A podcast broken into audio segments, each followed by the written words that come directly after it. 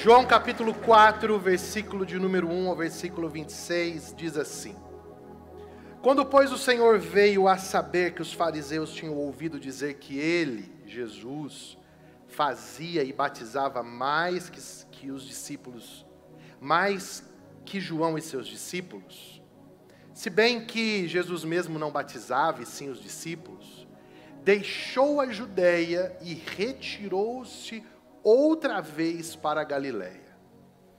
E era ali necessário atravessar a província de Samaria. Diga comigo assim: e era ali necessário atravessar a província de Samaria. Chegou, pois, em uma cidade samaritana chamada Sicar, perto das terras que Jacó dera a seu filho José. Estava ali a fonte de Jacó. Cansado da viagem, assentara-se Jesus junto à fonte por volta da hora sexta. Nisto, veio uma mulher samaritana tirar água. Disse-lhe Jesus: Dá-me de beber, pois seus discípulos tinham ido à cidade para comprar alimentos. Então lhe disse a mulher samaritana: Como, sendo tu judeu, pedes de beber a mim, que sou mulher samaritana? Porque os judeus não se dão com os samaritanos. Replicou-lhe Jesus: Se conheceras o dom de Deus, e quem é o que te pede, dá-me de beber, tu lhe pedirias, e ele te daria água viva. Respondeu-lhe ela: Senhor, tu não tens com que tirar, e o poço é fundo. Onde, pois, tens a água viva? És tu, porventura, maior do que Jacó, o nosso pai, que nos deu o poço, do qual ele mesmo bebeu, e bem assim seus filhos e o seu gado? Afirmou-lhe Jesus: Quem beber desta água tornará a ter sede. Aquele, porém, que beber da água que eu lhe der, nunca mais terá sede. Pelo contrário, a água que eu lhe der será nele uma fonte a jorrar para a vida eterna. Disse-lhe a mulher: Senhor, dá-me dessa água para que eu não mais tenha sede, nem precise vir aqui buscá-la. Disse-lhe Jesus: Vai, chama teu marido e venha cá. Ao que lhe respondeu a mulher: Não tenho marido. Replicou-lhe Jesus: Bem disseste, não tenho marido porque cinco maridos já tiveste, e esse que agora tens não é teu marido. Isto disseste com verdade. Senhor, disse-lhe a mulher, vejo que tu és profeta. Nossos pais adoravam neste monte.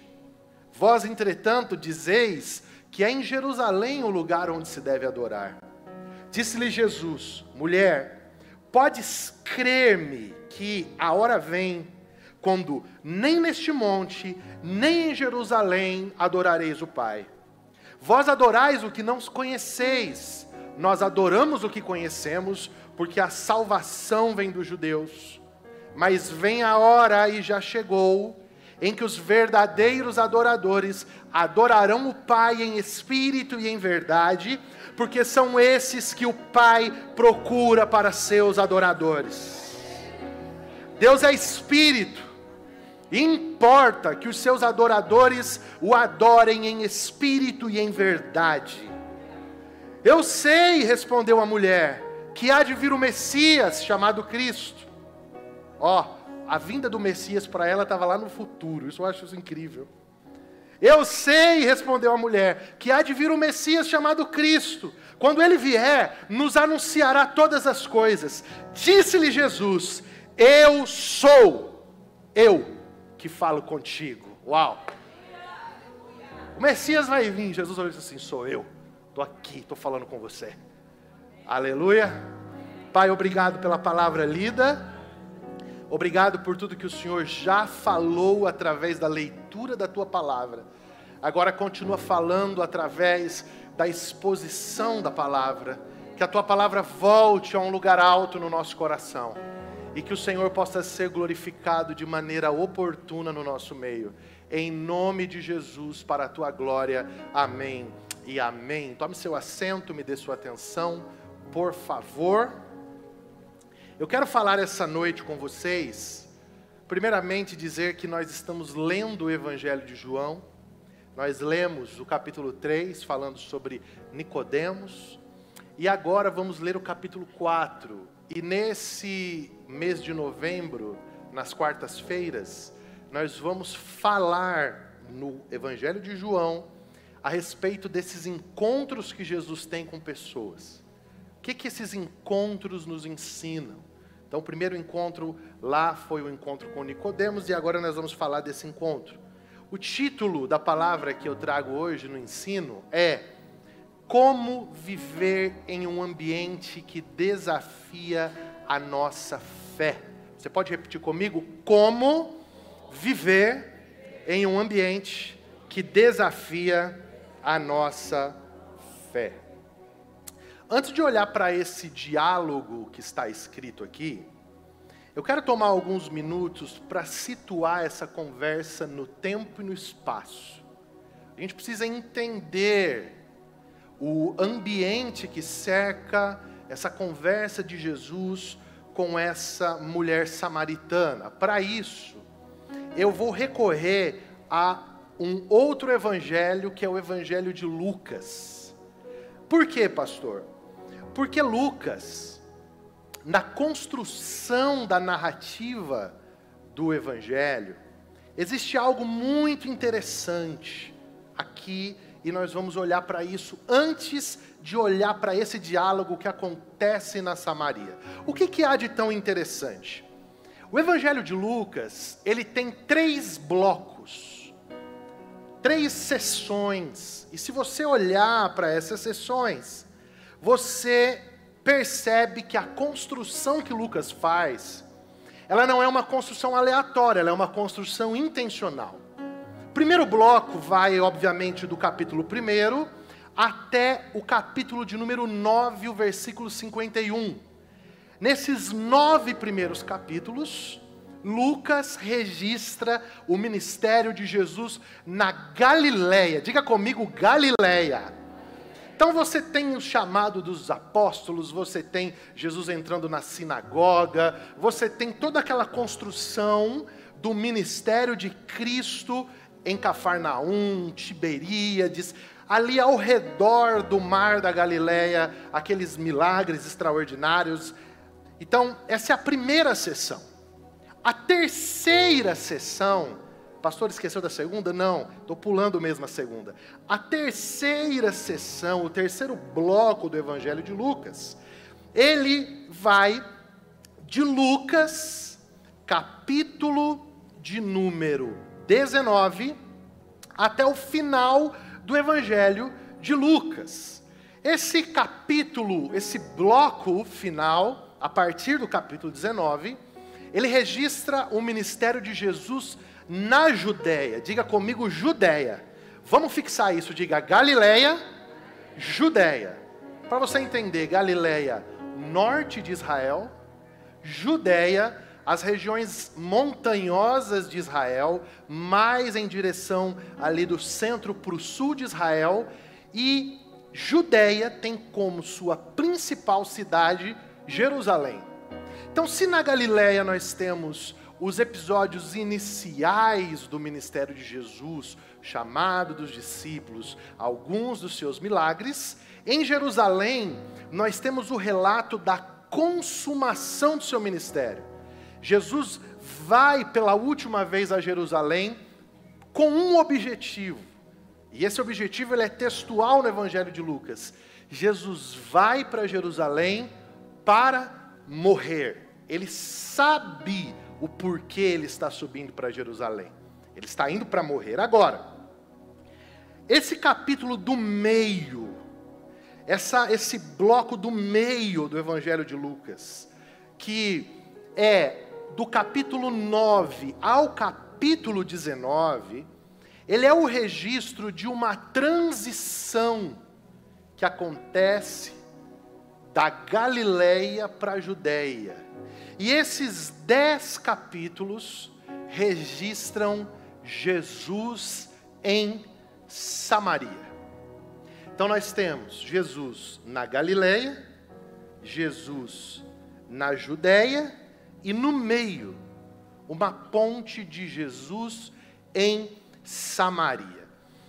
Qual é a importância da gente aprender sobre Jesus em Samaria?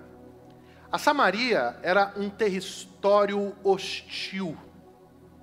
Os samaritanos e os judeus tinham várias centenas de anos de inimizade entre si. Para um judeu, o samaritano era uma categoria de religioso rebaixada. Era um semi-pagão. Então, os judeus consideravam os samaritanos profanos. Isso porque, lá no episódio da separação, da divisão do reino com o filho de Salomão, Roboão, Judá e Jerusalém ficaram sob a posse de Roboão. E as dez tribos do norte ficaram sob Jeroboão primeiro. E ali se estabeleceu um culto mesclado. Se estabeleceu um culto é, é, é, misturado. Havia uma, uma religião ali que não era uma religião pura. E como o reino do norte não podia descer para cultuar no reino do sul, por causa da guerra, então eles construíram um templo no monte que ficava na Samaria. Então havia uma rivalidade religiosa. Judeus samaritanos disputavam quem tinha a razão sobre qual era a fé correta. Judeus não falavam com samaritanos. É até interessante que Flávio Josefo, o historiador judeu, ele conta um episódio em que samaritanos assassinaram alguns peregrinos galileus que estavam atravessando a Samaria rumo a Jerusalém. E aí, como resposta, guerrilheiros judeus atacaram aldeias samaritanas por vingança e mataram samaritanos. Tudo isso acontecendo entre os filhos de Abraão, Isaac e Jacó. Porque se você for olhar, na raiz, judeus e samaritanos são o mesmo povo. Eles não estavam juntos, não eram doze tribos em Israel até Roboão começar a reinar, sim ou não? Sim, a mesma nação, mesmo Deus, mesmo culto. Tá todo mundo junto. Todo mundo se amava. Todo mundo ia no mesmo churrasco. Aí o Roboão assumiu o reino e disse: O meu dedo mindinho vai ser mais pesado que a mão inteira do meu pai. E o que ele fez? Dividiu o reino. É, é, eu, eu não ia fazer a piada, mas é icônico isso daqui. Eu vou ter que falar. Me perdoem depois. O Jeroboão I estava preso no Egito. E aí, por causa do Roboão, o Jeroboão voltou do Egito. Loucura isso. Parece que a história, irmãos, ela é implacável. E você sabe por que que isso aconteceu? A culpa foi de Roboão, não. Tecnicamente sim, mas a culpa foi de sabe de quem? de Salomão. Porque sabe por que, que Deus disse assim para Salomão: O seu filho vai dividir o teu reino? Porque Salomão era um idólatra. Salomão termina a vida se prostituindo, idolatrando os deuses das suas quase mil mulheres. Era um só reino, a herança de Davi, a luz dos povos, mas por causa da idolatria de Salomão, Deus permitiu, cara, que a nação se dividisse e criasse judeus e samaritanos. Fala assim para quem está perto de você: não seja idólatra.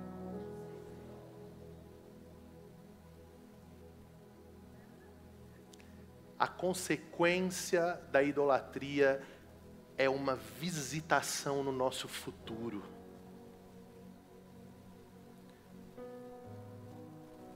Você sabe qual foi o contexto que Deus olhou para Moisés e disse assim: Eu vou acabar com Israel e vou começar tudo de novo a partir de você? Foi quando Arão fez um bezerro.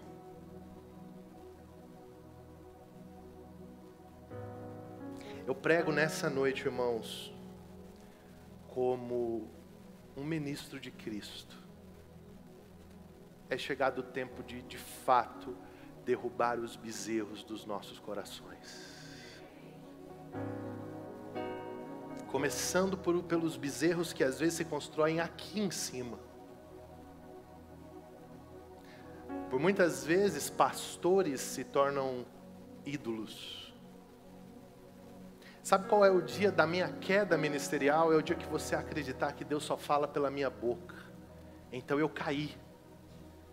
E a culpa não foi sua, a culpa foi minha.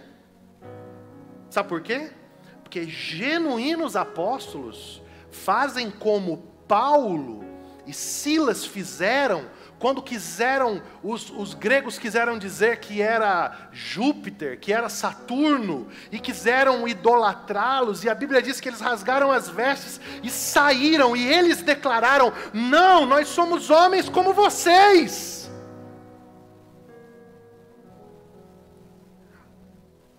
A inclinação do povo sempre será idolatria.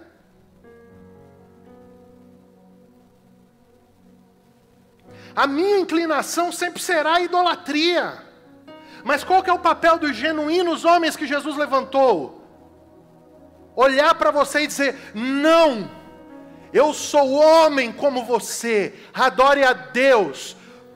É o mesmo caso de João quando foi adorar o anjo que falava com ele em Apocalipse, e o anjo disse: Não, eu sou o seu conservo, eu sirvo a mesma pessoa que você. Adore a Deus, adore a Deus. Então a origem dessa animosidade aqui entre judeus e samaritanos é a idolatria de Salomão. É quando um ídolo se torna maior do que Jesus nas nossas vidas.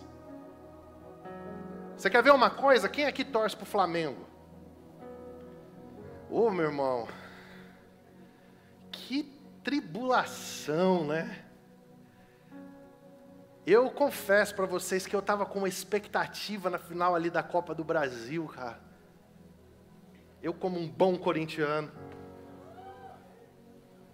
será que agora que a gente sai da miséria, que eu posso ter um dia de glória sobre esses flamenguistas? Não foi dessa vez. Não foi dessa vez. Então o que, que acontece? Mas você que é flamenguista, eu não reconheço você por flamenguista, eu reconheço você como meu irmão. Agora, se o Flamengo é um ídolo para você, então realmente, então realmente, a gente tem um problema.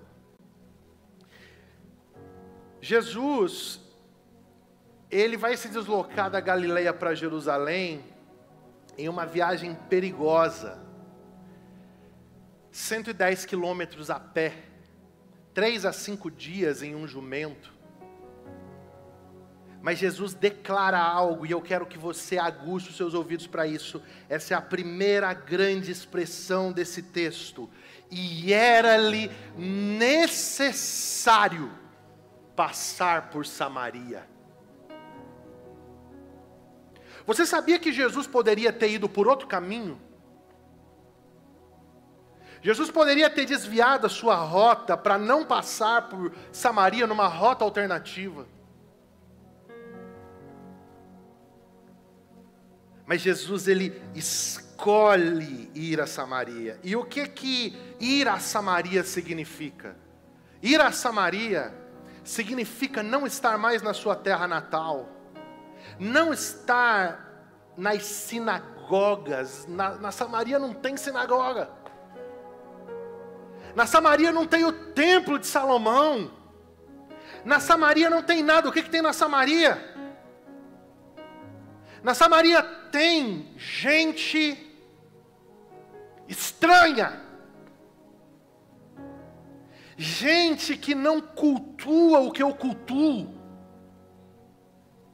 Gente que não tem acordo comigo nas Escrituras gente que não lê a Bíblia como eu leio, gente que diverge, que discorda, que entende que o lugar de culto nunca foi Jerusalém, gente que não, não tem comum acordo comigo em nada. E a minha pergunta para você é: que que Jesus quer em Samaria?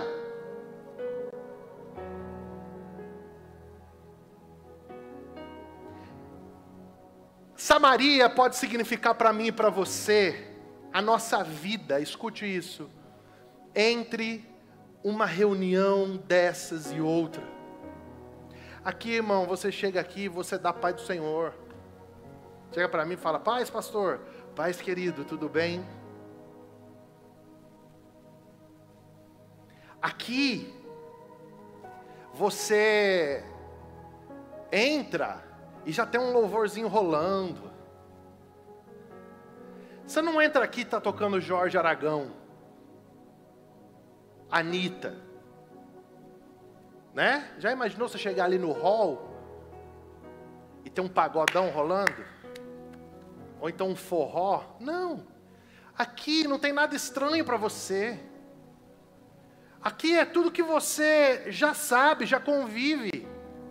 As crianças que, a maioria delas que se encontram com seu filho ali em cima, já sabem quem é Jesus, já sabem quem é Cristo, já tem unidade de fé. É, é um ambiente da Galileia. Tem incredulidade? Tem. Tem equívoco? Tem. Tem pecador? Tem, mas não é a Samaria. É, é, é dentro dos limites da normalidade, é mais tolerável, entende o que eu estou dizendo? Tem dias que você chega aqui que está Jerusalém, céu está descendo lá, você põe o pé lá na calçada, você já, aleluia, Jesus está aqui mesmo, eu já estou sentindo ali na rampa, e tal, e não sei o quê. Mas deixa eu dar uma notícia para você: você não vive a maior parte da sua vida nem na Galiléia e nem em Jerusalém, você vive em Samaria. Lá no teu trabalho tem um samaritano. Lá no teu grupo do WhatsApp tem um monte de samaritano.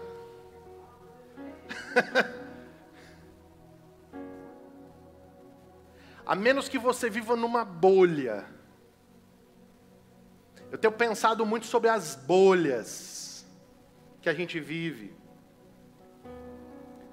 Sabe, a minha bolha evangélica, a minha bolha cristã, eu só converso com quem pensa igual eu. Eu só dou oi para quem fala comigo e fala das mesmas coisas. É, torce o Flamengo? Torço. Então eu dou a mão para você. Torce para o Corinthians? Não, então não converso com você.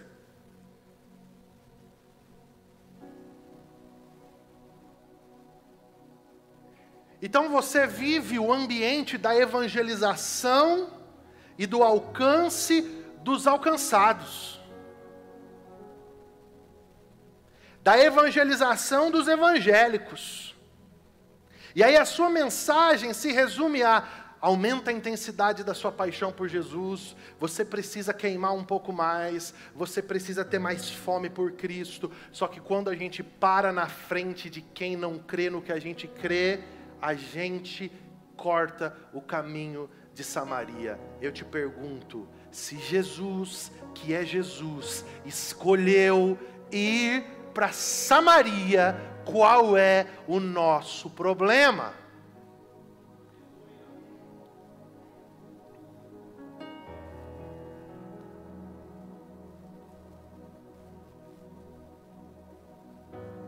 Eu confesso para vocês, irmãos, eu estou assustado com a igreja de domingo para cá.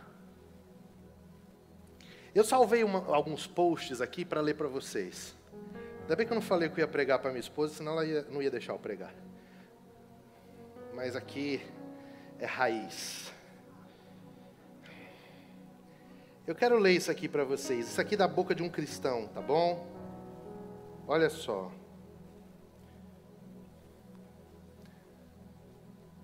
Nordeste, o câncer do Brasil, vocês merecem a miséria, seus lixos. Olha só essa daqui, irmão. Vencemos onde se produz e perdemos onde se tira férias, vagabundos. Só esqueceram que o PT manda em São Paulo, capital. O lugar que mais se produz no Brasil. Isso aqui é um crente postando. Metade do país sabe que o Brasil poderia ser primeiro mundo e quer chegar lá, trabalhando. Outra metade nem sabe que existe um primeiro mundo, ou sabe, mas não se interessa. Por um motivo ou outro, essa parte só quer alguém que dê dinheiro sem que ele trabalhe.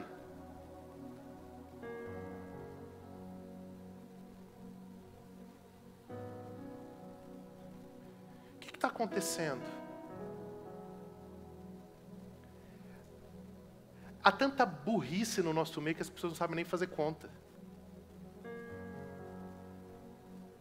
Some a votação do PT em Minas, no Rio de Janeiro e em São Paulo, e conte quanto foi a votação do PT no Nordeste. Meu Deus! Mas a sua xenofobia, seu racismo, vem na frente do seu discurso de cristão.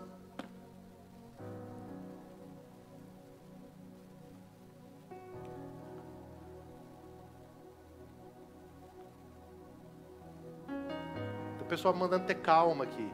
Eu não tenho calma quando se trata de defender os interesses do Evangelho de Jesus. A igreja está surtando coletivamente. E nós não podemos aplaudir isso, irmãos. Se vocês não me julgarem mais dignos de ser o pastor de vocês aqui, não tem problema, eu vou pregar ali na esquina. Mas a mensagem que eu prego é essa. Era-lhe necessário passar por Samaria. Nós não somos dois povos, nós somos um só povo tirado do lado de Jesus, meu amigo.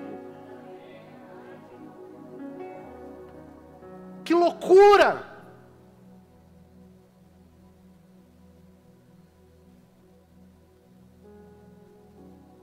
Que insanidade!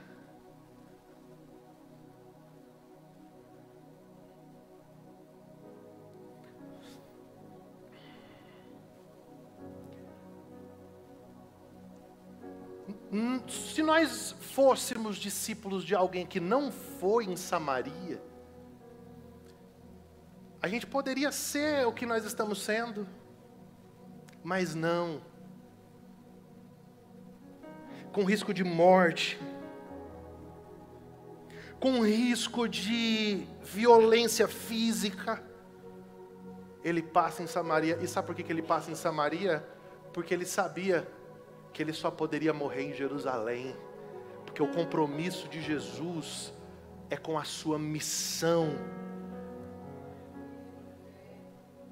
Cutuca quem está perto de você, não deixe. Fala, irmão. Não deixe que o compromisso com a sua nação seja maior que o compromisso com a sua missão. Não deixe. Jesus era judeu, se fosse para que ele defendesse mais o judaísmo do que a sua missão como Messias, ele não tinha ido em Samaria. E a própria samaritana, ela olha e fala assim: Como você me pede água se você é um judeu? E eu sou uma samaritana.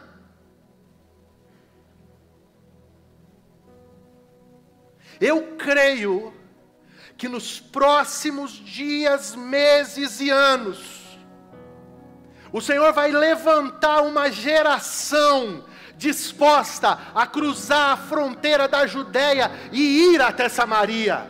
Uma geração apaixonada por vidas, uma geração que ame o destino eterno das pessoas, uma geração que se preocupe de fato com céu e inferno mais do que qualquer outra coisa. É por isso que Jesus vai em Samaria.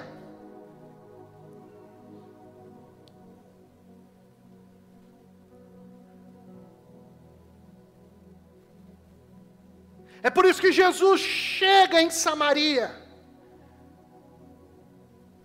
E o que, que eu aprendo? A primeira coisa, um, embora Jesus fosse judeu, Jesus não se dirige a ela como judeu, mas como Messias. Escute o que eu vou dizer para você. Guarda o que eu vou falar para você aqui. Nós somos peregrinos e forasteiros em terra estranha. Esse é o formato pelo qual os apóstolos nos conhecem. Nós exercemos as nossas funções cívicas, exercemos, mas nunca nos esquecemos, ou nunca nos esqueçamos, que somos ministros de Deus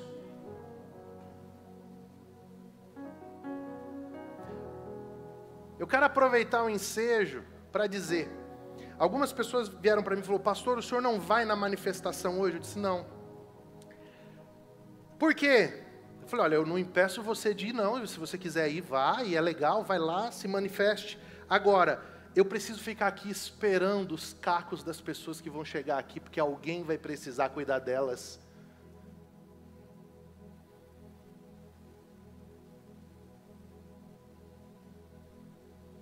Agora, guarde que eu vou falar para você. Sabe quando foi que Jesus começou a abrir o diálogo com essa mulher? Vamos ler no texto? Eu quero ler com você. Olha só. Nisto veio uma mulher samaritana tirar água. Disse-lhe Jesus: Dá-me de beber. Pois seus discípulos tinham ido à cidade para comprar não, leia comigo. Pois seus discípulos tinham ido à cidade para comprar. Sabe que horas que Jesus esperou para falar com ela? Quando os discípulos dele não estavam. Senão eles não iam deixar. Ele ia ter uma guerra com os discípulos para poder tocar uma vida.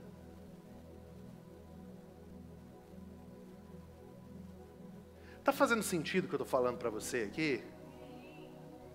Nós não podemos ter uma guerra para poder tocar uma vida. Não dá, irmãos, para a gente colocar ali na porta um, uma, uma catraca para perguntar assim: você é de direita, vem para o culto, você é bem-vindo. Você é de esquerda, vai para o inferno que você já está com o demônio. Não tem como fazer isso, irmãos. Não tem. Porque o Evangelho não é sobre isso, o Evangelho é sobre o resgate do Senhor ao homem perdido.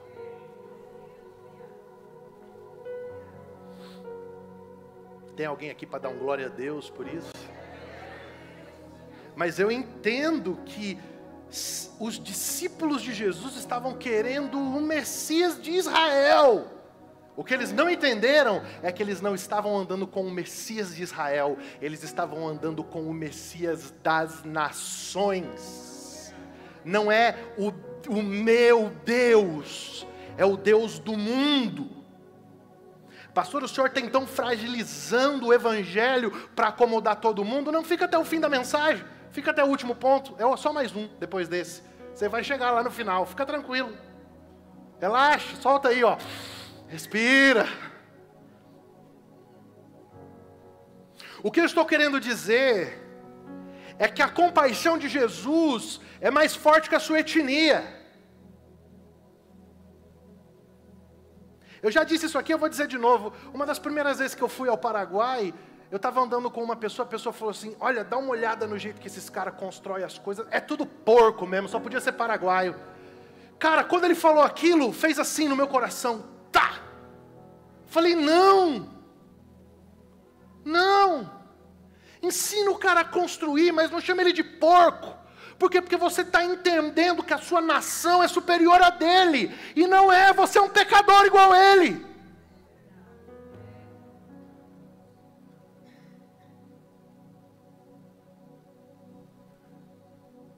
É porque a Argentina é tudo insuportável. Cara, eu fui pregar numa conferência com um argentino.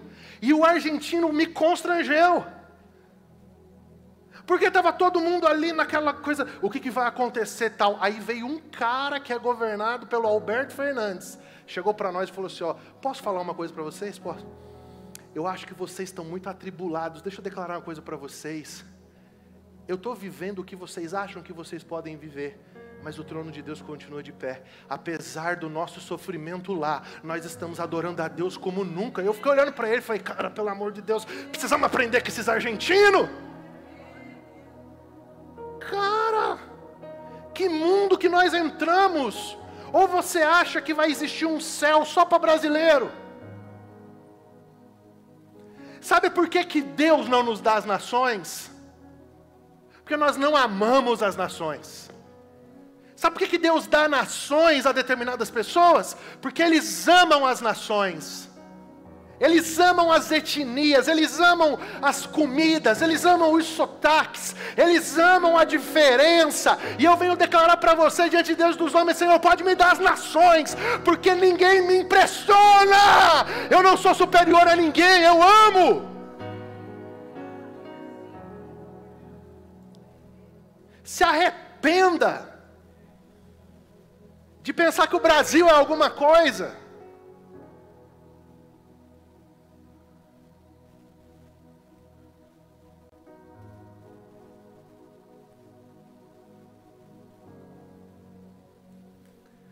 Ai, Senhor, nos ajuda. Jesus, ele abre um canal de diálogo pergunta que eu faço é: nós vamos conseguir conversar quando? Novamente. Ou nós vamos ser zelotas, Pedros, que só conversam com quem querem. Não. Jesus ele abre o diálogo. Deixa eu dizer uma coisa para você o seu amigo de trabalho, o seu funcionário, ele precisa de Jesus. O mundo clama por Jesus. Os homens da nossa geração precisam de Jesus.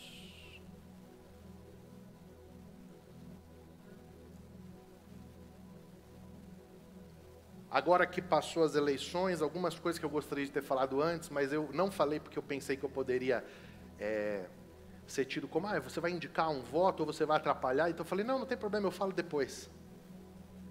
Você quer ser um cristão conservador? Ganhe menos dinheiro e dedique tempo a discipular seus filhos. Fique casado com uma só mulher o resto da sua vida e mostre para os seus filhos que casamento é para a vida toda. Eu sou filho de um cristão conservador. Meu pai, na semana do meu casamento, eu cheguei para ele e falei: Como faz para ficar casado com a mesma mulher 25 anos? Ele olhou para mim e falou: Duas coisas. Primeiro, você tem que abrir mão da razão. A hora que você entrar ali naquele, naquele culto amanhã, deixa a tua razão lá no portão, você nunca mais vai ter. Se quiser ter a razão, você não vai mais ter casamento. Um bom conselho. Existe, irmão, ou você tem razão ou você é casado. Se você for lutar pela razão todo dia, você vai acabar teu casamento. É ou não é? Todo mundo ficou, os maridos estão tudo com medo de dizer, é verdade. Diga e põe a culpa em mim depois. É verdade, a minha está ali, ó. Nem razão e muitas vezes nem gosto. Ó, deixa eu explicar uma coisa para você, para descontrair. Eu gosto de marrom. Eu, por mim, eu morava num, num, num coworking. Eu gosto de cimento queimado, marrom e aqueles cano industrial. Aí vamos reformar o apartamento. Quando eu entro no apartamento reformado, parece que eu estou entrando no céu. Tudo branco, branco no teto, branco nas portas, branco no chão. sete castiçal de ouro pendurado. Eu disse, rapaz, eu não gosto dessa casa aqui, mas eu tenho que morar aqui, ué. Ela gosta. Paz. Agora olha aqui para mim. Segundo conselho que meu pai me deu, sabe o que meu pai disse para mim? Ele disse assim: Eu nunca deixaria tua mãe. E por quê? Falou, por causa de você e dos teus irmãos. Eu amo a tua mãe, ela é minha melhor amiga, mas ainda que eu não tivesse um bom casamento, por causa de você, Tiago, e dos teus irmãos, eu iria com a tua mãe até o final. Isso é conservadorismo. Não você está no terceiro casamento, pensando em ir para o quarto e vir dizer que você é conservador. Não, você é progressista. Aleluia! Eu não sei porque que vocês vêm aqui ainda. Ai, Senhor. Mas essas coisas, a gente precisa assentar, irmão. Vá amar uma mulher só, vá criar filhos. Não, eu sou conservador, mas não quero ter filho. Como assim? Sou cristão e não quero ter filho. O desejo genuíno de um cristão é ter filhos. Meus primos aqui, ó, estão tendo filho, ó. É ou não é? Tem que ter filho, irmão. Esse negócio de sou conservador e sou pai de pet, não. Cada cada espécie deu filho segundo a espécie. É o que está lá escrito em Gênesis 1. Amém, igreja? Bom, então veja agora, vamos lá que eu vou fechar o assunto aqui para você não achar que eu estou liberal. Então, Jesus, olha aqui, ele abre o diálogo com aquela mulher. Mas ele não abre o diálogo baseado no que ela tem para oferecer para ele. Ele abre o diálogo baseado no que ele tem para oferecer para ela. Ele diz assim: "Me dá água". Aí ela: "Como assim?" Aí ele diz assim, ó: "Se você soubesse quem te pede água, você pediria água, e ele te daria uma água viva, e você nunca mais voltaria a ter sede. Qual é o coração com o qual nós abrimos o diálogo com o mundo? É para que o mundo dê para nós o que eles têm? Não, é para que a gente inunde o mundo com aquilo que Jesus nos entregou, com a paz, com a vida, com a transformação, com a alegria, com o novo nascimento, com o poder do Espírito, com os dons, com a mensagem.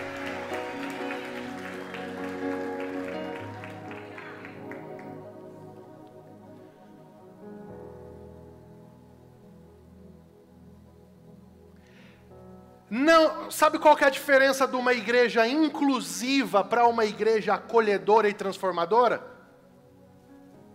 É que a igreja inclusiva é a igreja que diz assim, ó, você vem para cá com as suas práticas, com o seu estilo de vida, e você pode continuar vivendo como você vive, e você pode servir, e você pode viver igreja em todos os níveis, você pode até pregar aqui em cima, do jeito que você quiser, porque a gente te inclui, porque Deus é amor. E Deus legitima todo tipo de amor. Não, não é essa a mensagem de Jesus. Você quer ver? Eu te provo. Jesus chega para ela, depois desse diálogo, ela se interessa pela água. Escuta isso, que isso aqui é lindo. Aí ele diz: Vai, traz teu marido. Se não, um marido, disseste bem, já tiveste cinco, que você tem agora não é teu. Aí ela olha para Jesus e fala assim: Senhor, eu vejo que tu és profeta. Nossos pais adoravam nesse monte, vós, entretanto, dizeis que é em Jerusalém se deve adorar. Disse-lhe Jesus: Mulher, creia em mim, que a hora vem quando nem neste monte, nem em Jerusalém adorareis o Pai. Agora agude seus ouvidos para o que Jesus fala. Vós adorais o que não conheceis. Nós adoramos o que conhecemos, porque a salvação vem dos judeus. Opa! Não é adoração em espírito, não é um negócio abstrato. Vem cá, basta você levantar a mão aqui, samaritana. Traz aí teus seis maridos para cá para o culto e vamos cultuar, porque o que vale é o coração. Você já viu aquela falinha? Deus conhece meu coração. Isso daí é o maior esconderijo de pecado que tem. O cara peca porque quer, Deus conhece meu coração. Não. Entendeu? Vocês adoram o que não sabem. Nós adoramos o que sabemos, porque a salvação vem dos judeus. Sabe o que, que ela está olhando dizendo assim? Você vai adorar em espírito e em verdade, submetido a algo que está profetizado, escrito, anunciado e que está na sua frente. Não tem como adorar sem a Escritura, não tem como adorar sem a profecia, não tem como adorar sem a verdade. Por isso que Jesus está dizendo: a salvação vem dos judeus, não é aleatório. Não é, vem cá e vamos viver o nirvana do amor aqui no nosso meio. Não. Tem escritura tem profecia, tem Cristo, tem doutrina dos apóstolos, tem Atos dos Apóstolos, tem cartas, tem Apocalipse, tem. Então agora você está sendo ensinado na verdade. Então você pode adorar um Deus que é Espírito. Não é aleatório. Mas entenda, Jesus está lá Jesus está com ela na beira do poço. Jesus deu o passo. E eu termino a minha mensagem dizendo: sabe por que, que Jesus dá esse passo? Um, porque de fato Jesus ama as pessoas.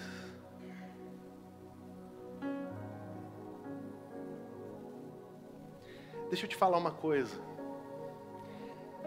A coisa mais difícil difícil que existe é amar um samaritano.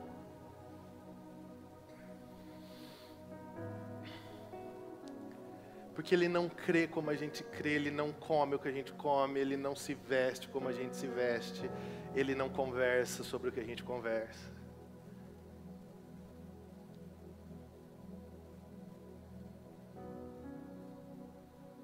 Agora é curioso que quando Jesus responde a parábola, responde aquela pergunta: quem é o meu próximo? Com a parábola do bom.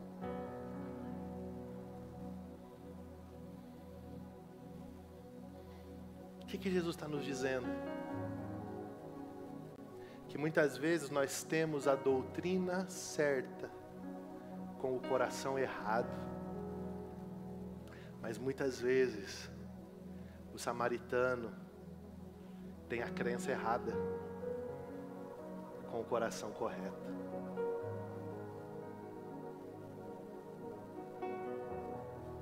Por que, que Jesus diz que é um samaritano que socorre o judeu, cara?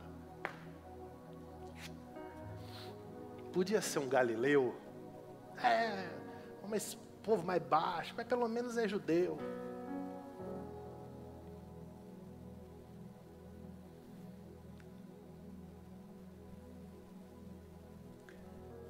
Mas não, é um samaritano. E deixa eu falar uma coisa para você. Quando Jesus começa a falar com aquela mulher, e ela decodifica, escute isso, porque isso é o mais lindo, talvez, da pregação, e é o que eu quero que fique no seu coração. Ela decodifica que há algo espiritual em Jesus, que Ele é um profeta. Olha aqui, ela não pergunta para Jesus quando, que dia que ela vai morrer.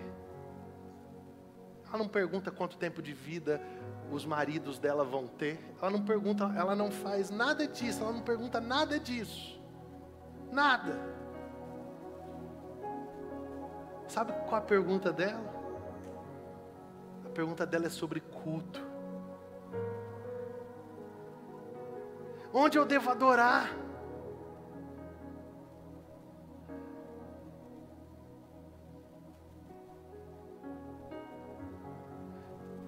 Será se a gente reconhecesse um profeta mesmo aqui dentro?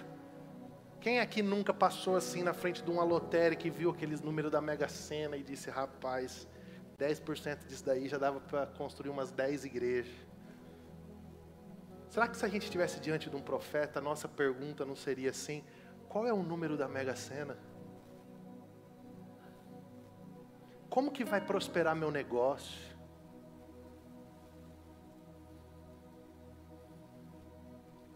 No atual momento, o que, que vai ser do nosso país, profeta?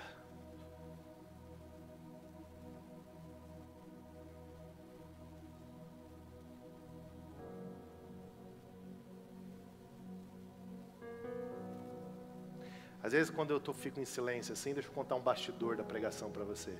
Às vezes, quando eu fico em silêncio, é porque vem umas coisas assim na minha cabeça, aí eu fico, falo, não falo, falo, não falo. Você veio uma agora, eu decidi não falar. Graças a Deus.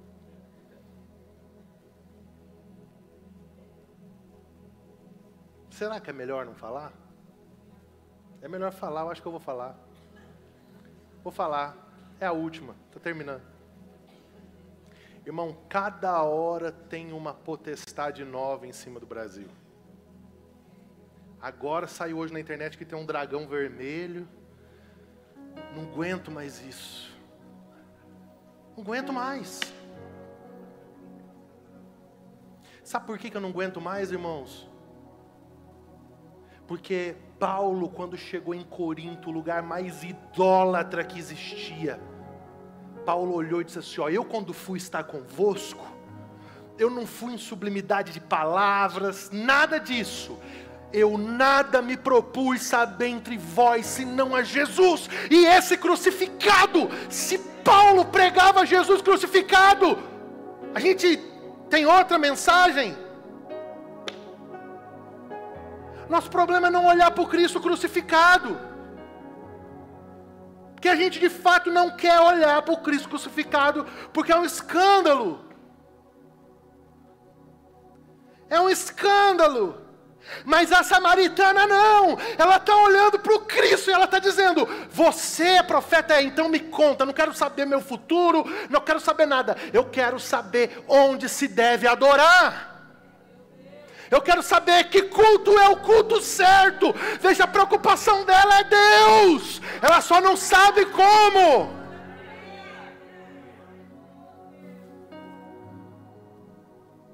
Aleluia! Preocupada com outra coisa, ela está preocupada assim: onde que é o correto? Que culto Deus recebe? Que culto Deus agrada? Que oração Deus deseja? Como eu posso deixar o meu Deus mais alegre? Como que darei eu ao Senhor? É o coração de Davi embutido em uma mulher que não conhece a Deus. Uau, uau, uau, uau, uau! Eu quero esse coração.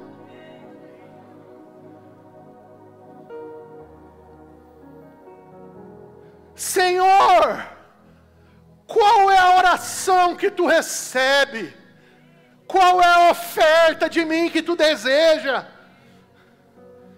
Qual é o serviço que tu quer?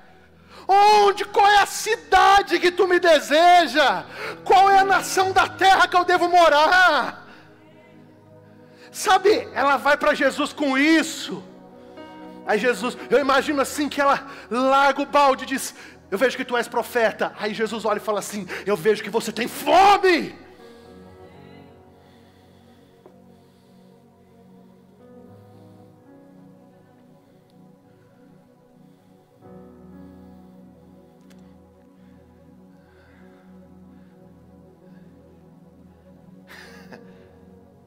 Mas está chegando a hora e já veio que os verdadeiros adoradores adorarão o Pai em espírito e em verdade, porque o Pai procura os tais que assim o adorem.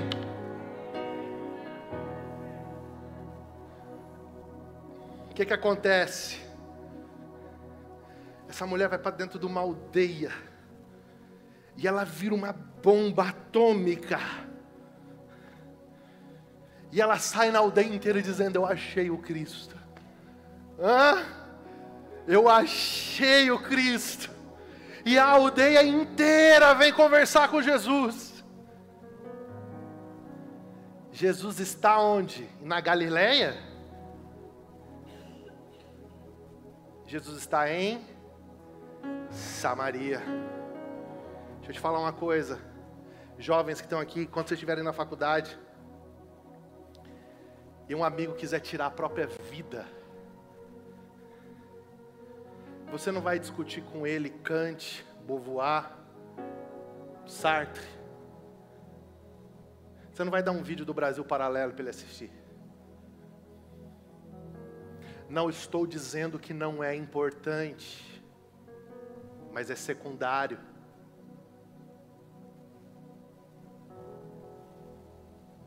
Você vai precisar chegar para ele com aquilo que você tem.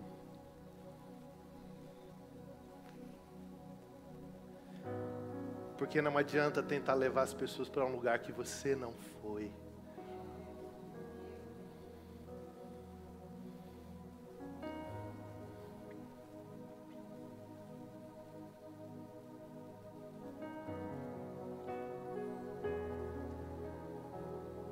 Eu termino a minha mensagem dando um testemunho e pedindo oração.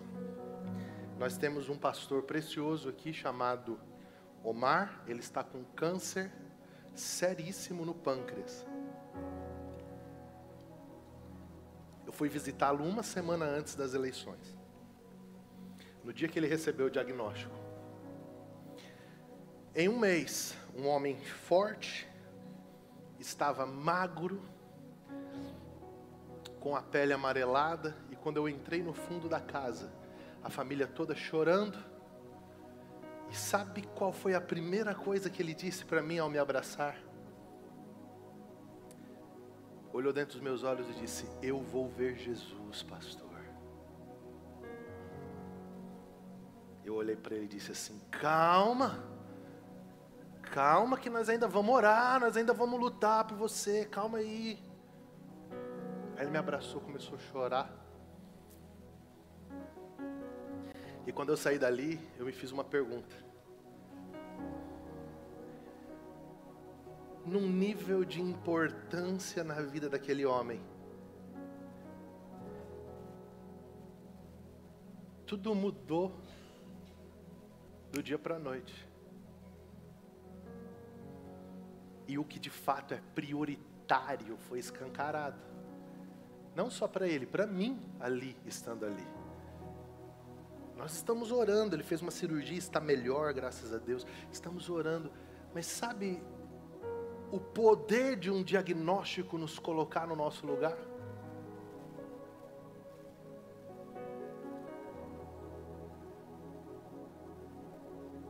Quando nós chegarmos no céu, a pergunta que Jesus vai fazer para nós é: de onde você está vindo?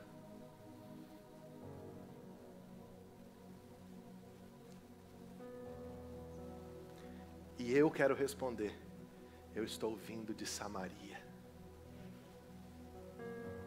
Por que você está com as mãos sujas, Tiago? Porque eu encontrei alguns samaritanos pelo caminho. E dei a eles o meu diálogo, dei a eles a minha água que é tua e dei a eles o caminho que eu ando.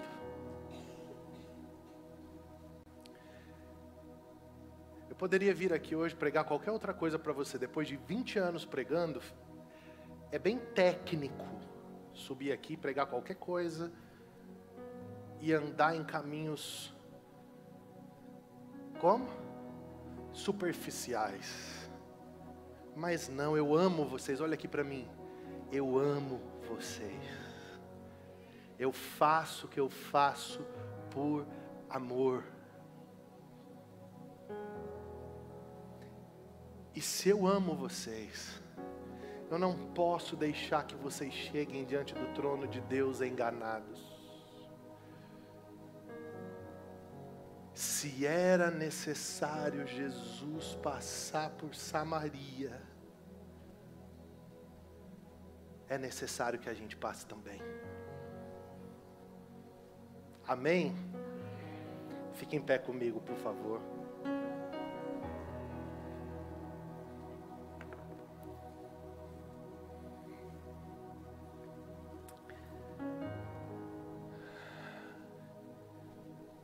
que Jesus tem a recompensa do seu sofrimento. E a recompensa do sofrimento de Jesus é a sua igreja. Nós temos uma chance muito grande em Foz do Iguaçu, irmãos, porque aqui existem árabes, existem orientais, asiáticos, africanos. Todos os estados da federação estão representados aqui. E nós temos uma amostra disso aqui na igreja.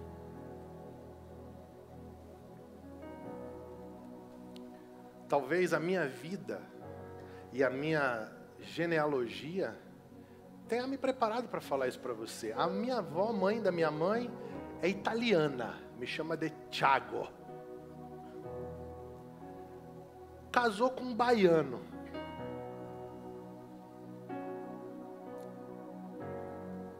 Meu pai, a mãe do meu pai é filha de um sírio, neta de um sírio, filha de, neta de um sírio, vindo da Síria. Explicou o nariz agora, né?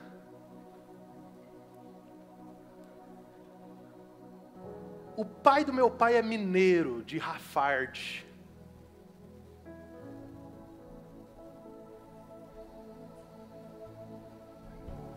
Eu nasci em São Paulo.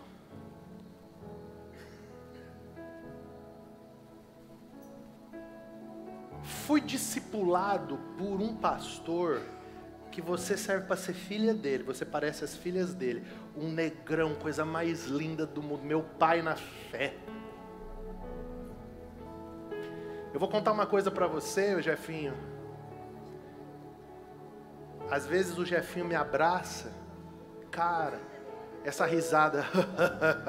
Parece que os negão, eles têm um timbre que só eles têm, né? Cara, às vezes, agora antes de vir aqui, o Jefinho me deu um abraço. Eu lembro do meu pastor Nelson Rosa, que mora no céu, meu pai na fé, me abraçando. Aquela voz, de joelhos partimos esse pão de joelhos partimos esse pão. Aquela voz assim que aquele ritmo, aquele aquele timbre soul. Fui enviado para Fortaleza. As pessoas falam Nordeste, Nordeste, Nordeste. Foi no Nordeste, foi na praia. Eu conheço 186 municípios do Nordeste pregando, servindo, passando fome, três, quatro dias sem água. Casei com uma cearense, sou pai de outra e para completar agora sou pai de uma iguaçuína, não, iguaçuense.